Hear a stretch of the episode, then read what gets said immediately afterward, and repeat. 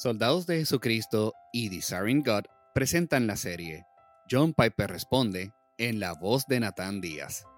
Recientemente recibimos un correo muy doloroso de un hombre en Inglaterra. Aquí está. Pastor John, ¿cómo puedo perdonar a mis padres?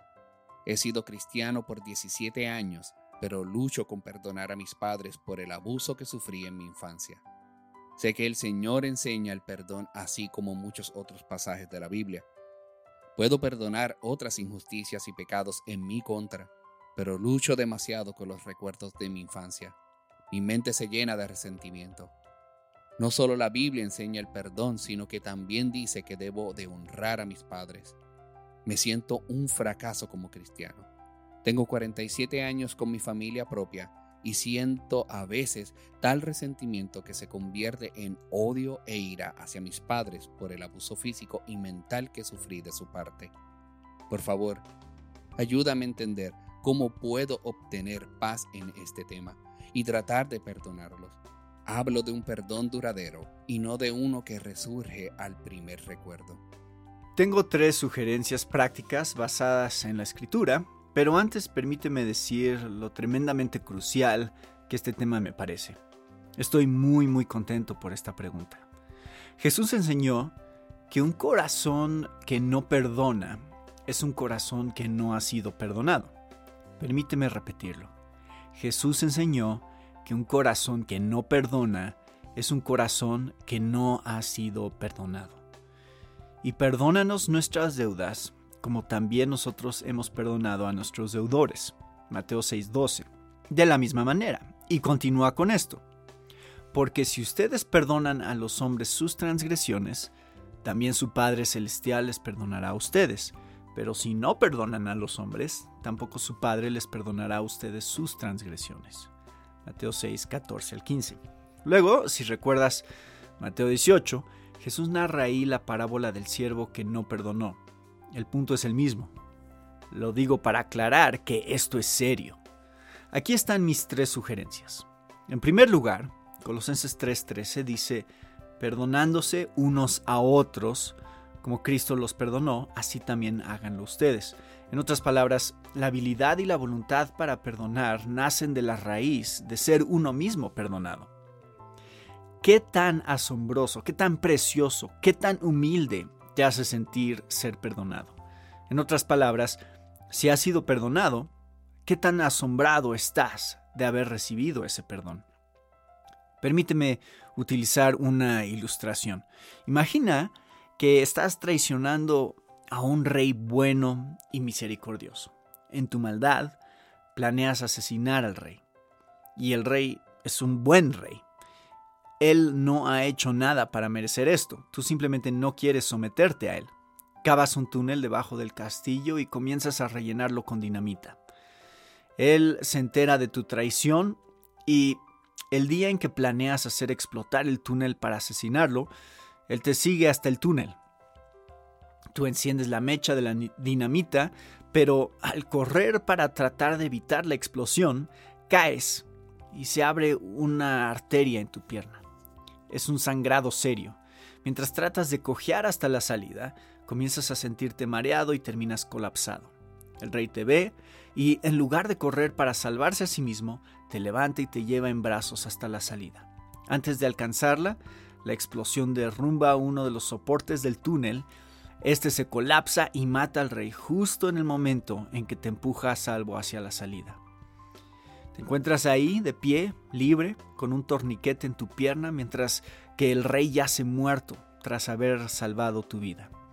Te envuelve la adrenalina de estar vivo y al mismo tiempo un sentido de culpa por lo que has hecho. Mi pregunta es, en ese momento de tu vida cuando piensas, estoy libre, qué cosa terrible he hecho, en ese momento, ¿cómo te sentirías hacia tus padres?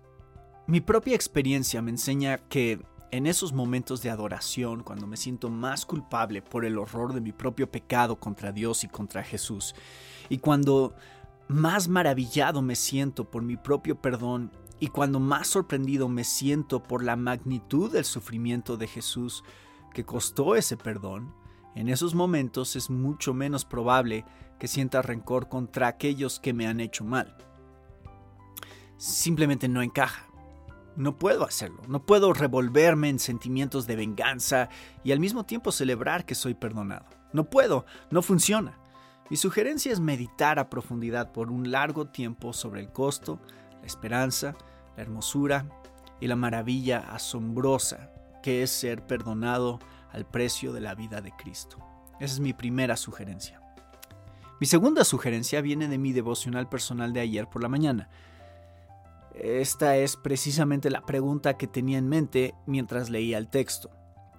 Estaba en el juicio de Jesús. El sumo sacerdote le preguntó, ¿Eres tú el Cristo, el Hijo del bendito? Marcos 14:61.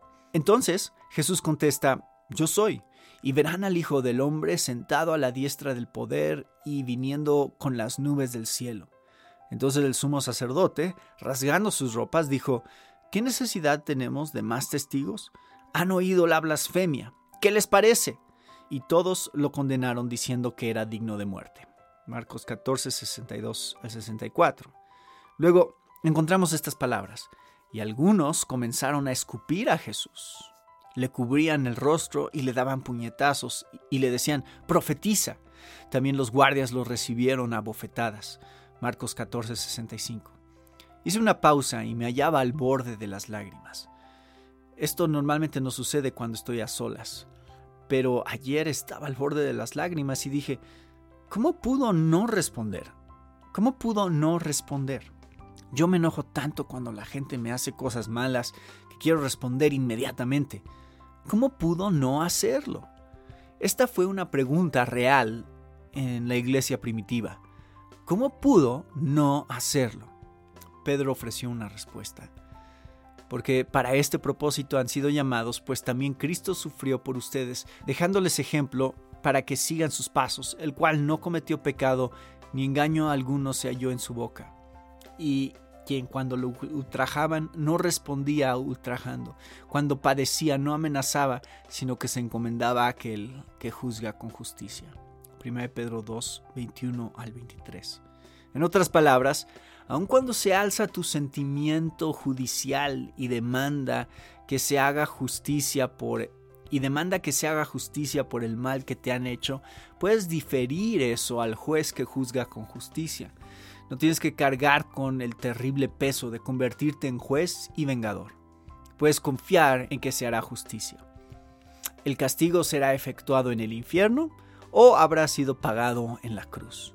O el pecador lo lleva o Cristo lo lleva.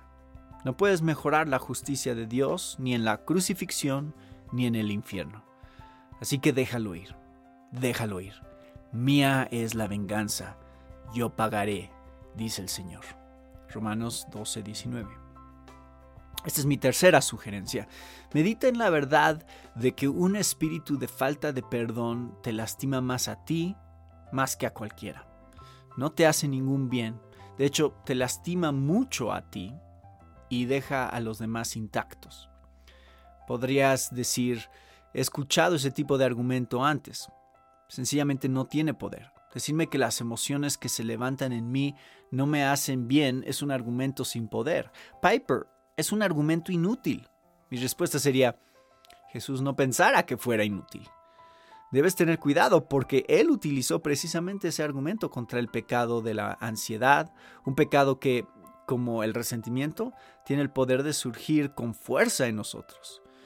Él dijo en Mateo 6:27, ¿quién de ustedes, por ansioso que esté, puede añadir una hora al curso de su vida? En otras palabras, no te sirve de nada estar ansioso, no te hace ningún bien. Si le respondes a Jesús con estas palabras, ese es un argumento inútil, ay de ti. No le hables a Jesús de esa manera. Él sabe lo que hace. Es un argumento útil, no lo deseches. Pídele a Dios que lo vuelva poderoso esta actitud no me está ayudando, me está lastimando. Dios utiliza este consejo para arrebatarle el poder al resentimiento. Esas fueron mis tres estrategias que Dios nos da para sobreponernos a los efectos destructivos del resentimiento y la amargura. Número uno, asómbrate por tu propio perdón, su magnitud y lo que costó. Número 2. Permite que el juez sabio arregle tus cuentas por ti para que no tengas que llevar esa terrible carga. Y número 3. Medita en que un espíritu de falta de perdón te lastima más a ti más que a cualquiera. Esperamos que te haya edificado este episodio. Si deseas escuchar otros episodios, puedes encontrarlos en nuestro sitio en internet somosoldados.org. Gracias por escucharnos.